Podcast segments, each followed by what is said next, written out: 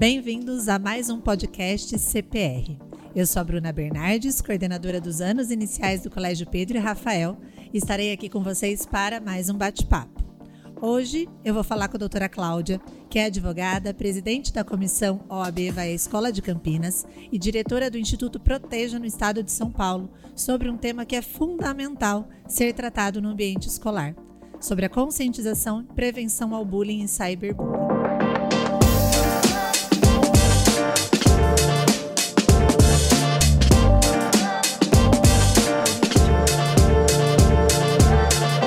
Seja bem-vinda, doutora Cláudia. Olá, Bruna. Tudo bem com você? É um prazer estar aqui.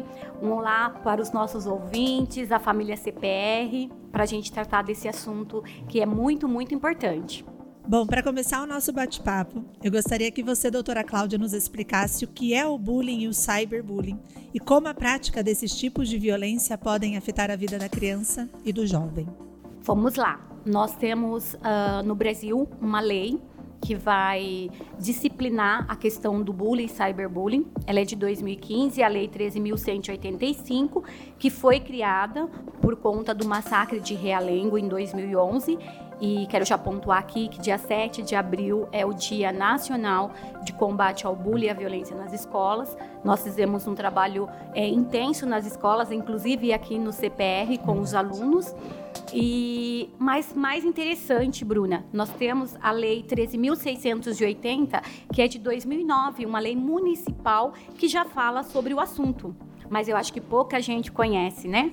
Bom, mas vamos lá. A lei fala que o bullying é um ato de violência intencional, repetitivo, sem motivação, com o objetivo de intimar, agredir e causar dor e angústia à vítima. É, Existem várias formas de bullying que a gente pode citar: sexual, social, verbal, físico, material, entre outros. É importante a gente colocar aqui para as famílias, para os nossos ouvintes, que a, a escola tem um papel fundamental para o combate dessa violência, mas a família também. Né? Porque a criança ela vem já com algumas atitudes do seio familiar e essa violência depois acaba é, repercutindo na escola.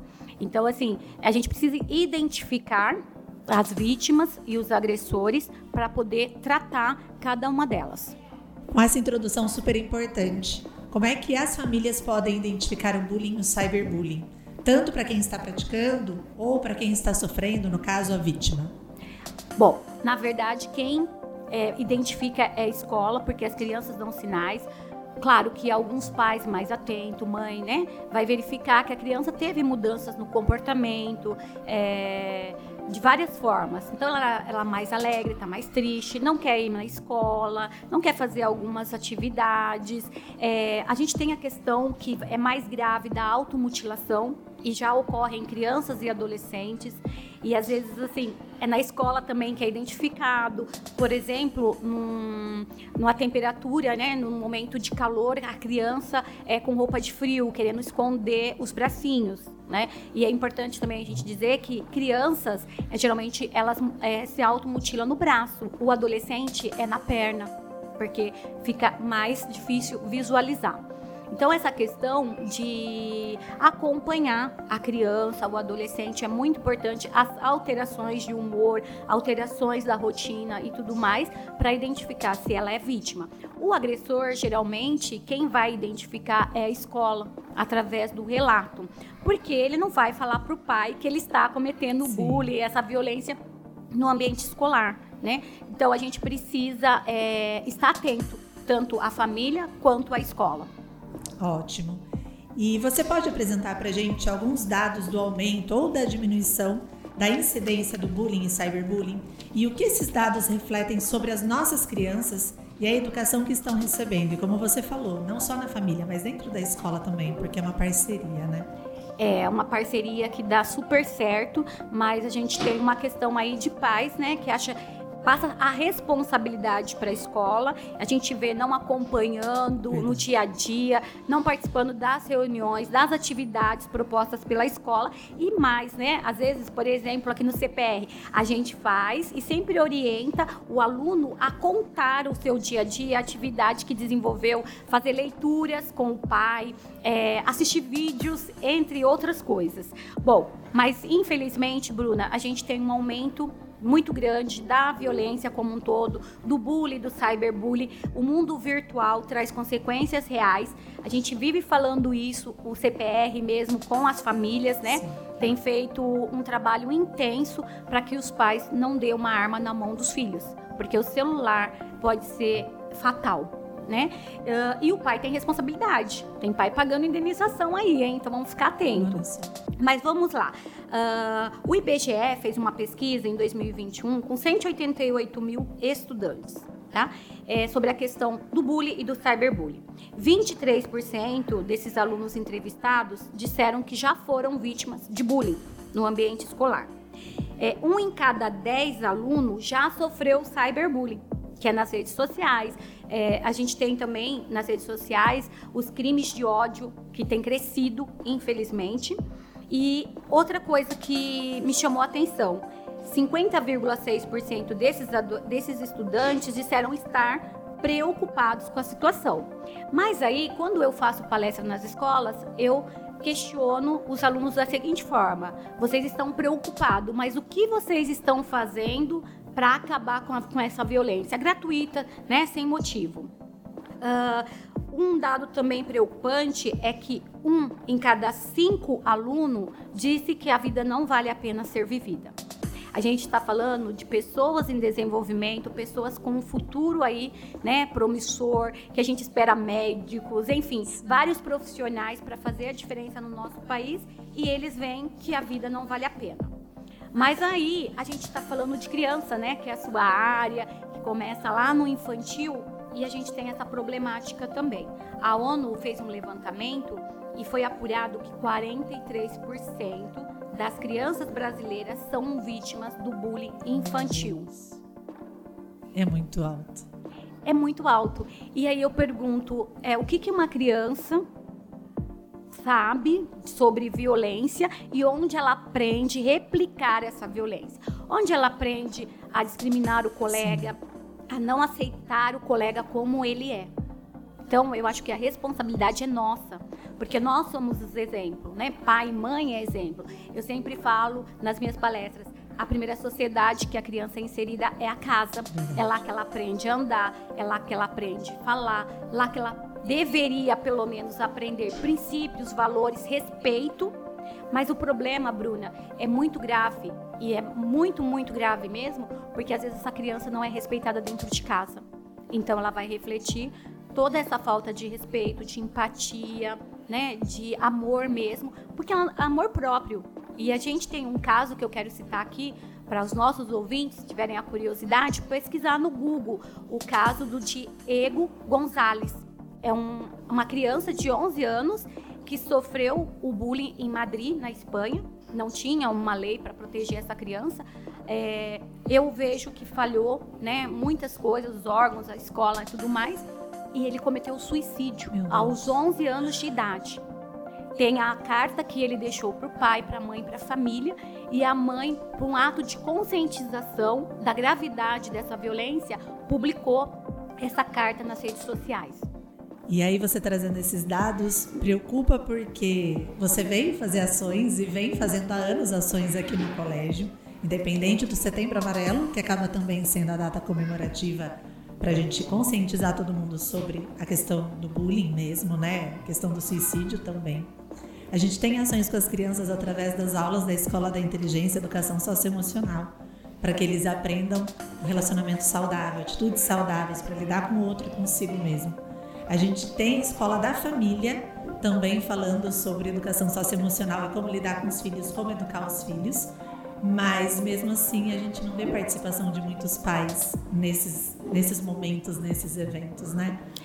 Sim, porque assim, a gente esquece, né, que existe uma responsabilidade legal né, moral também com os nossos filhos, que é a questão da maternidade e da paternidade responsável. E aí vale pontuar aqui que independente se o casal, né, está junto, ou se são separados, ou se tem uma união estável, enfim, a responsabilidade é de ambos.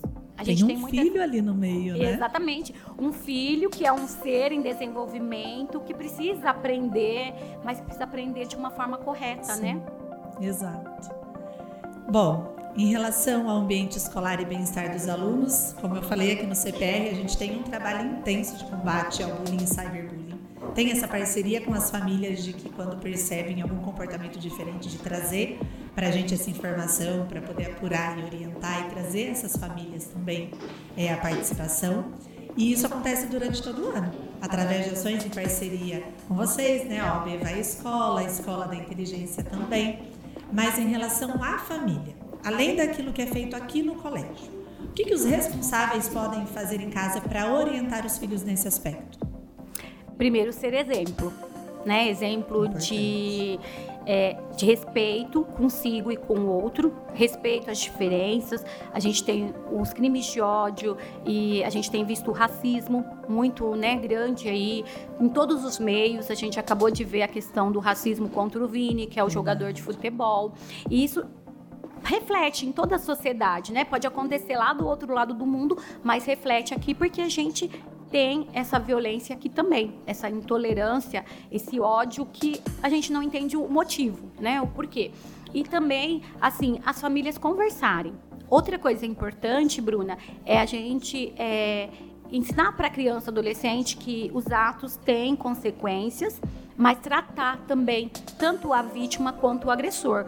Porque pela experiência que a gente tem nas escolas, o agressor dentro da escola, às vezes ele é vítima em casa, vítima num, num, outro ambiente. A gente já pegou casos de adolescentes que falaram que não sofriam bullying na escola, mas sofriam no condomínio, Olha por exemplo. Porque as pessoas têm aquela ideia que o bullying e o cyberbullying só acontece no ambiente escolar. Não acontece só no ambiente escolar, acontece em vários ambientes. E outra coisa, o bullying também pode ser cometido contra, por exemplo, um professor o aluno pode cometer esse bullying, né, esse cyberbullying, essa violência contra um professor, assim como o professor pode também cometer. Então acho que é uma questão assim de conscientização que começa na família, depois vem em parceria com a, com a escola e depois com toda a sociedade. E a gente percebe a nossa geração é, minimizando tudo isso, né? Dizendo que na nossa época não tinha, na nossa época não era bullying, é frescura e não é frescura, né? Não, não é. Você não sofreu? Exato. Eu sofri e talvez a gente até tenha cometido também, Sim, né? Verdade. Porque se a gente fizer uma autoanálise, a gente é, pode ter cometido, às vezes achando que era normal, que era uma brincadeira, o que não é. E é que eu sempre falo, a nossa geração tem adultos hoje é, machucado, com a sua criança interior machucada, porque ele não foi ouvido, porque ele teve que ignorar essa brincadeira que não era uma brincadeira que doeu nele, né? Mas que as pessoas minimizaram. Ah, se foi chamado de preto, de neguinho, de saci, de cabelo de espuma, enfim, várias outras coisas, né, voltado para essa situação e que ele naquele momento doeu que ele queria ser acolhido, mas falou: não, é uma brincadeira, qual que é o problema? Ele é seu amigo, ela é sua amiga, e minimizou. Só que a dor ficou. É, inclusive, numa das palestras, teve um, uma professora que ela disse que teve um amigo que ele sofreu. E a pessoa que cometeu o bullying lá atrás num, agora, depois de adulto, se encontrou e entendeu e pediu desculpa. E fez toda a diferença para ele. Certeza. né? Porque você. É, eu falo que sempre o pedido de desculpa, de perdão, não é só para quem recebe, é para quem libera também, né? E isso é muito importante. Porque quando você reconhece que você errou e você pede desculpa, é uma coisa assim que transforma. Um peso né? que sai, É, né? exatamente. É uma coisa que transforma. Não é simplesmente pedir desculpa porque alguém pediu para eu pedir né? Como às vezes acontece nas escolas. Não é só o pedido de desculpa, é também chamar os responsáveis, fazer uma mediação, uma conscientização entre as famílias, porque às vezes, Bruna, a mãe do agressor não sabe que ele está praticando a agressão. Não foi essa a educação Sim. que ela deu, não foi esse o ensinamento, né? Mas por algum motivo ele se sentiu lá o valentão, uma valentona na escola e praticou essa agressão. Então precisa sim ter essa mediação com as famílias. E a missão do colégio é se acolher, é tratar com amor através do diálogo. Então, nesses momentos desafiadores em que a criança se sente abandonada e sozinha numa situação ruim para ela, não saudável para ela, é bom ela saber que vai ter quem acolher, quem acolha ela, vai ter que, quem dê amor a ela. Isso é muito importante, né? É muito importante, porque assim, a vítima, quando ela é acolhida, quando ela é ouvida, faz toda uma diferença. Porque o trauma, é, a gente diz que nunca vai ter uma cura, mas pode cicatrizar e não sangrar mais, né? E ter uma transformação, inclusive pro agressor. É, mas quando a gente ignora esses fatos ou falar não, só foi isso, aconteceu, ou às vezes até para não manchar o nome da escola, do colégio, né? Porque as, alguns casos têm repercussão, a gente acaba destruindo uma vida. É verdade. E que é muito mais importante do que qualquer outra coisa Exato. Nome, qualquer status. Né? Exato. Porque assim, a, a escola, ela tenta, né, é, minimizar, minimizar, que eu digo não, mas reduzir essa violência e tudo mais. Só que ela sozinha não dá conta. Quantos alunos, né? Exato. A escola tem é, mais de mil alunos e tudo mais. São pessoas diferentes. A escola é um espaço de diversidade que a gente precisa é, compreender e respeitar. Só que sozinha a escola não pode fazer nada. E não adianta o pai, a mãe vir, vou fazer um boletim de ocorrência contra a escola, vou, a escola vai estar tá errada. Não, porque às vezes o erro veio de casa, né? Exato. Ah, que delícia de bate-papo. Para encerrar, gostaria de agradecer a doutora Cláudia pela participação. Foi ótimo estar com você nessa conversa e ela foi muito esclarecedora, não só para mim, mas acredito que para quem está ouvindo também. E aí eu gostaria de pedir que, para encerrar, a doutora deixe um recadinho para as famílias, os alunos, tanto do CPR quanto quem está ouvindo também. Bom, como mãe, como educadora, Uh, o que eu quero deixar para os nossos ouvintes, para os pais do CPR e parabenizar também as famílias CPR, porque sempre que tem um evento é, ou mesmo online, né, tem muita participação. Esses pais fazem a diferença, não, não estão perdendo um tempo, pelo contrário, estão investindo no futuro e na, na criação dos filhos, né? Eles vão formar filhos saudáveis, cidadãos aí saudáveis que vão fazer a diferença. Eu acredito muito. E para você que precisa e melhorar um pouquinho, fica a dica. Converse mais com o seu filho, é, diga eu te amo, diga às vezes me perdoa porque eu errei, porque pai e mãe também erram. Somos às humanos, vezes, né? é, às vezes a gente erra, só que a gente tem aquela coisa de não querer admitir o nosso erro, né? E a gente aprende muito com os nossos filhos. A gente ensina, mas a gente aprende. Mas a gente vai aprender com eles quando a gente aprender a escutá-los. Ouvir não somente, né? Mas escutá-los e também é, entender a dor, o momento deles, não ficar criticando, não ficar só julgando, mas é, demonstrar para eles, olha, você é capaz de fazer melhor e eu estou aqui para te ajudar. É essa minha é, mensagem que eu deixo aí para as famílias, para que a gente juntos podemos né, fazer essa diferença e mais formar uma geração saudável. Gratidão, doutora Cláudia, pela sua participação e por compartilhar o seu tempo, seus conhecimentos com a gente sobre esse tema que é tão relevante para a sociedade no tempo atual.